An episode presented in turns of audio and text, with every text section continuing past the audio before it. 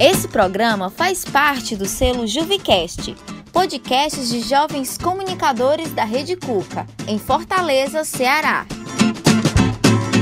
Oi, eu me chamo Ana Rita Monteiro e sou de Fortaleza. O que eu entendo pelo Março Lilás é que é um mês para conscientizar a respeito da prevenção, mas também do combate ao câncer do colo do útero. É, confesso que eu não vejo tanto sobre a campanha na mídia, mas acredito que esse assunto seja muito importante para ser debatido. Meu nome é Marina Pereira e eu sou de Fortaleza, Ceará, e eu nunca escutei falar sobre Março Lilás, mas fiquei curiosa para saber o que é.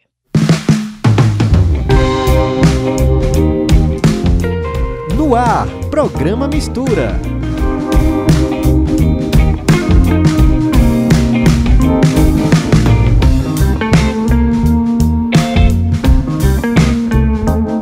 E aí, galera, como vocês estão? O papo desse episódio é sobre Março Lilás. Mas para aí, você sabe o que significa essa campanha? Se não, então fica com a gente que hoje você vai saber a importância da conscientização dessa campanha. Eu sou Gabriela Moraes e está começando mais um podcast Mistura.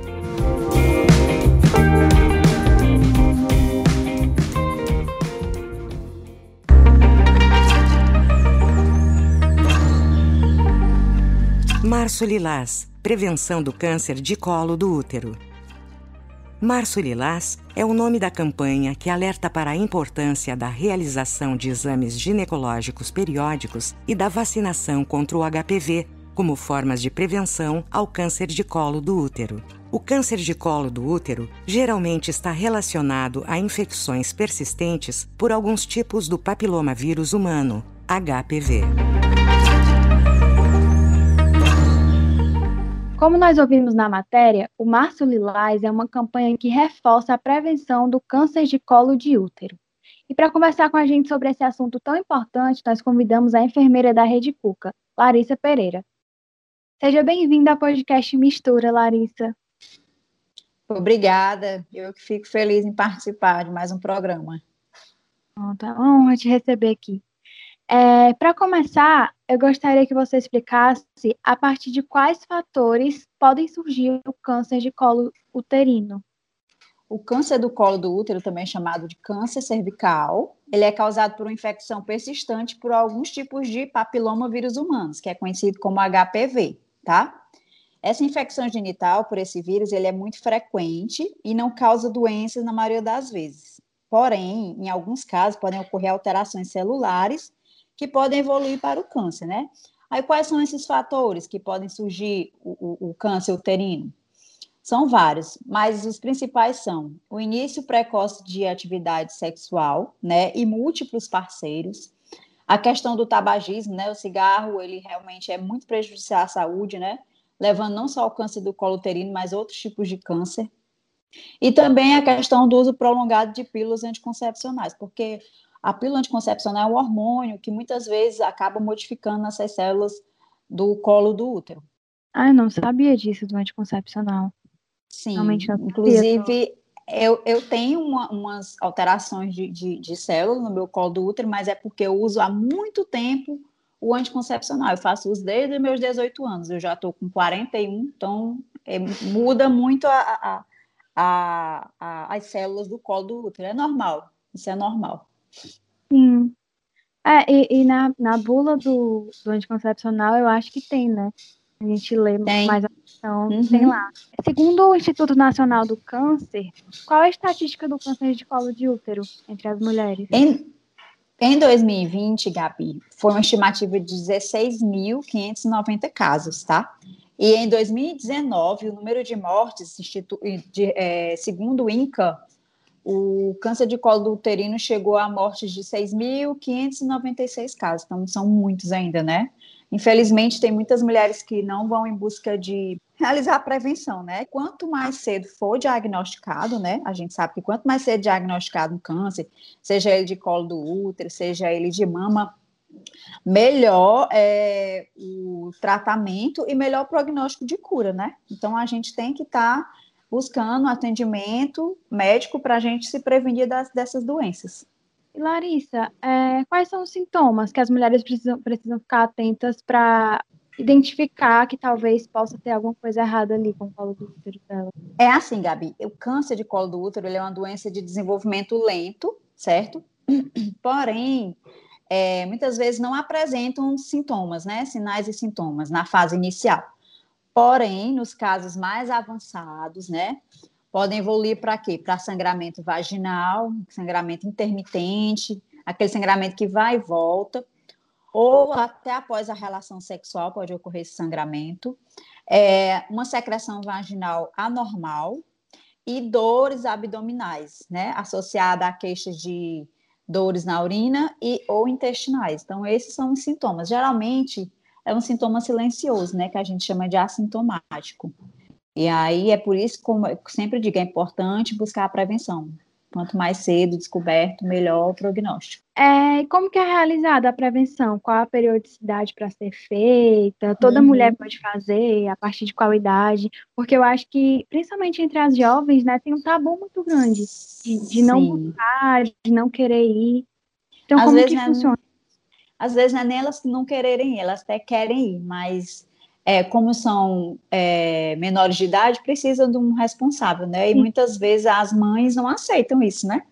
E eu acho né? também que nós não somos ensinadas é, aonde buscar, quem buscar, né? Onde é uma prevenção. Então fala Sim. um pouco pra gente. Pois vamos lá. É, a prevenção, você pode realizar a prevenção no posto de saúde, na unidade básica de saúde. Quem é que pode realizar a prevenção? Qual é o profissional?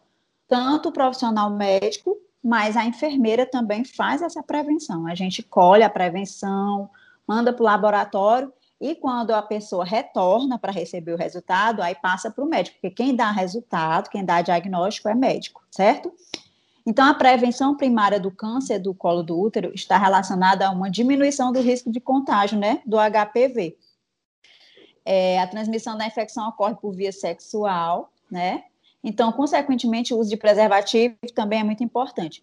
Mas o exame preventivo do câncer do colo do útero é a principal estratégia, né, para detectar essas lesões que podem chegar a, ao, ao câncer do colo do útero. Aí o exame, é, onde é feito, como eu já, já disse, no posto de saúde, unidade de saúde da rede pública, né? Que lá existem profissionais capacitados para fazer essa prevenção.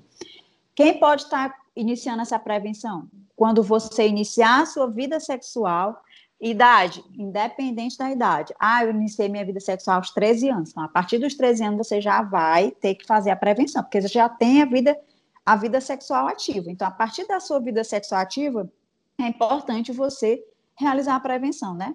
Até porque a gente sabe que muitos adolescentes acabam não usando preservativo, tem múltiplos parceiros, então é muito importante ir ao posto de saúde realizar esse exame. Esse exame é feito em que periodicidade? Todo ano, quem já tem vida sexual ativa, é bom ir realizar uma prevenção. Então, todo ano vai ao posto, faz uma prevenção, se tiver legal, beleza. Aí no próximo ano vai de novo existe um, um, um protocolo que, é, se em dois anos você der tudo normal, não der nenhum positivo, não der nenhum resultado ruim, aí tem gente que só deixa para fazer da, daqui a dois anos, entendeu? Então, assim, no posto de saúde é que faz a prevenção. Então, a todo ano o importante é realizar essa prevenção do câncer do colo do útero. O exame do colo do útero é chamado de Papa Nicolau, ou exame de prevenção certo? Pronto, perfeito. Eu acho que é importante destacar também que não precisa ter vergonha, é um exame que não. todo mundo precisa fazer e os profissionais que estão ali estão preparados. Exatamente. Todo profissional lá que existe, principalmente a enfermagem, é um profissional capacitada. A gente sai da graduação já sabendo como é fazer esse exame. Então, não é para ter vergonha, não. A gente tem é que se cuidar mesmo. Larissa, e aí, se eu receber o resultado positivo, como que é o tratamento para esse câncer? Receber o resultado positivo, aí você vai iniciar o tratamento. Aí, Gabi, o tratamento vai depender de cada caso, né? Cada caso é um caso diferente. Então, o tratamento para cada caso deve ser avaliado e orientado por um médico, né? Como eu falei para você, quem dá diagnóstico é o médico, então quem vai dar o resultado é o médico, e ele é que vai lhe dizer qual tipo de tratamento você vai fazer. Aí, entre os tratamentos que existe do câncer do colo do útero, aí estão a cirurgia, ou a quimioterapia, ou a radioterapia. O tipo de tratamento vai depender do, do estágio da evolução do, do câncer, certo? Da doença. O tamanho do tumor, os fatores pessoais, como a questão da idade da paciente, e até a questão do desejo de ter filhos, né? Porque tudo isso pode prejudicar, tá? Então, tratamento vai depender de cada caso. É, lendo um pouquinho sobre, eu vi que existe vacina, né? Como que Sim. funciona essa vacinação? Qual a faixa etária de cada para receber? Então, além da prevenção, existe hoje, desde 2014, né, que foi implantado a vacinação contra o HPV, né? E aí, quem é que pode estar fazendo essa, é, recebendo essa vacina? Meninas a partir dos 9 anos aos 13 anos, certo? E, e a partir de 2017, o Ministério estendeu essa vacina, né? que era do 9 aos 13, agora é do, das meninas vão ser de 9 a 14 anos, e os meninos de 11 a 14 anos, certo? Aí essa vacina, Gabi, ela vai proteger contra os tipos de HPV 6, 11, 16 e 18, tá? São os tipos de HPV. O tipo de HPV 6 e 11 são os que causam as verrugas genitais. Você já ouviu falar? Que pode nascer umas verrugas na região genital? Já, sim. Já, Pronto. inclusive lembro muito que nos livros de biologia da escola sempre tem nessas né, imagens, todo mundo fica meio apavorado. Pronto. Pois aquela verruguinha ali, você pode se contaminar, por isso que é importante o uso do preservativo, né? E os tipos 16 e 18, né, HPV, são que são mais responsáveis por cerca de 70% dos casos de câncer do colo do útero. Então, meninas de 9 a 14 anos e meninos de 11 a 14 anos podem estar indo ao posto de saúde para receber a vacina contra o HPV. Aí eles assim, por que pessoas maiores do que isso não podem? Porque elas já têm, geralmente já têm vida sexual ativa e não podem mais fazer essa, essa a prevenção da vacina, ela não tem mais efeito. Então eles botaram essa faixa etária porque como se ainda não tivesse vida ativa sexualmente, entendeu? Ah, muito interessante, eu não sabia disso. Não sabia Sim. disso da faixa etária e também não sabia que meninos tomavam. Tomam também, tanto as meninas quanto os meninos. Eu não sei se ainda existe, mas eu hum. lembro que na época que eu, que eu tava na escola ainda. É... Eles iam vacinar, época, não era? Isso, isso. Foi bem nessa época de 2014 e a gente foi. tomou a vacina na escola. Porque foi no começo, então eles queriam é, agilizar a campanha, né? Para fazer mais gente, mais pessoas vacinadas, né? Mas uhum. eu acho que hoje não existe mais, não, Gabi. Eu acho que você tem que ir no posto para fazer essa vacina. Mas eu acho que no, no, no na, exemplo, na matrícula da escola, eu acho que eles cobram. Pronto. Sabe? Eu acho que é uma forma de, de cobrar para os pais levarem, entendeu? Uhum. Para encerrar o nosso bate-papo, eu gostaria que você reforçasse os cuidados necessários para combater o câncer de colo de útero. Pois pronto. O que é que a gente precisa fazer para a gente é, se prevenir, né, se cuidar?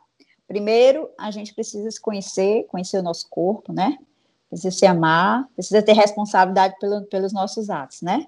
Então, o que é que a gente precisa fazer? Realizar a prevenção, iniciar a vida sexual ativa, procura o posto de saúde, procura a enfermeira, né? É, um planejamento familiar, tomar um contraceptivo, usar a camisinha e usar um anticoncepcional, né? Que é uma dupla proteção, né?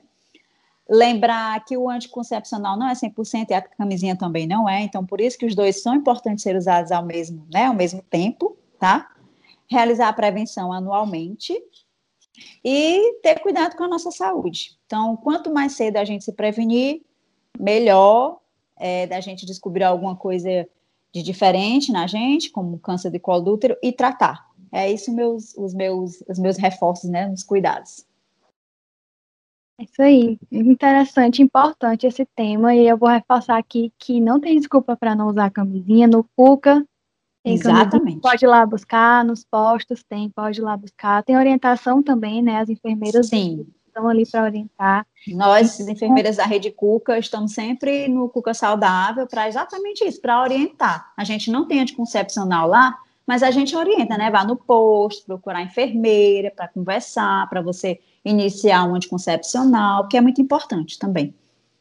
É isso. É um, é, é um ato de, de autocuidado também, né? De amor próprio. Sim, a gente tem que se amar e respeitar o nosso, o nosso corpo, né? A gente se respeitar. Larissa, eu gostaria de agradecer muito a sua participação no podcast Mistura. Foi uma conversa muito legal. Eu descobri muitas coisas que eu não sabia. Então, Legal. obrigada por ter aceitado. Eu que agradeço e qualquer coisa estou por aqui para a gente fazer outras. Isso, viu? Vou, vou te chamar de novo. Eu gostei muito da conversa. Obrigada Legal, demais. Gabi. Tchau, querida. Tudo de bom. E é isso aí, meninas, meninos também, porque a gente descobriu aqui que meninos também tomam a vacina. É muito importante a gente ter sempre esse cuidado, se prevenir. Obrigada pela sua companhia até aqui e até o próximo episódio. Esse foi o podcast Mistura da Rádio Escola Cuca Barra. Este episódio foi gravado em formato remoto. Locução Gabriela Moraes, produção e roteiro Bruno Alencar, edição Zé Vitor. Esse episódio usou parte do vídeo Prevenção e Saúde, Março Lilás. Previna-se contra o câncer de colo de útero do canal TV TCMSP. Obrigada e até a próxima.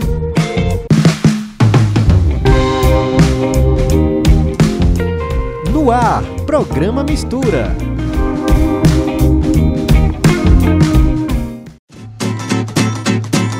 Programa faz parte do selo Juvicast, podcasts de jovens comunicadores da Rede Cuca, em Fortaleza, Ceará.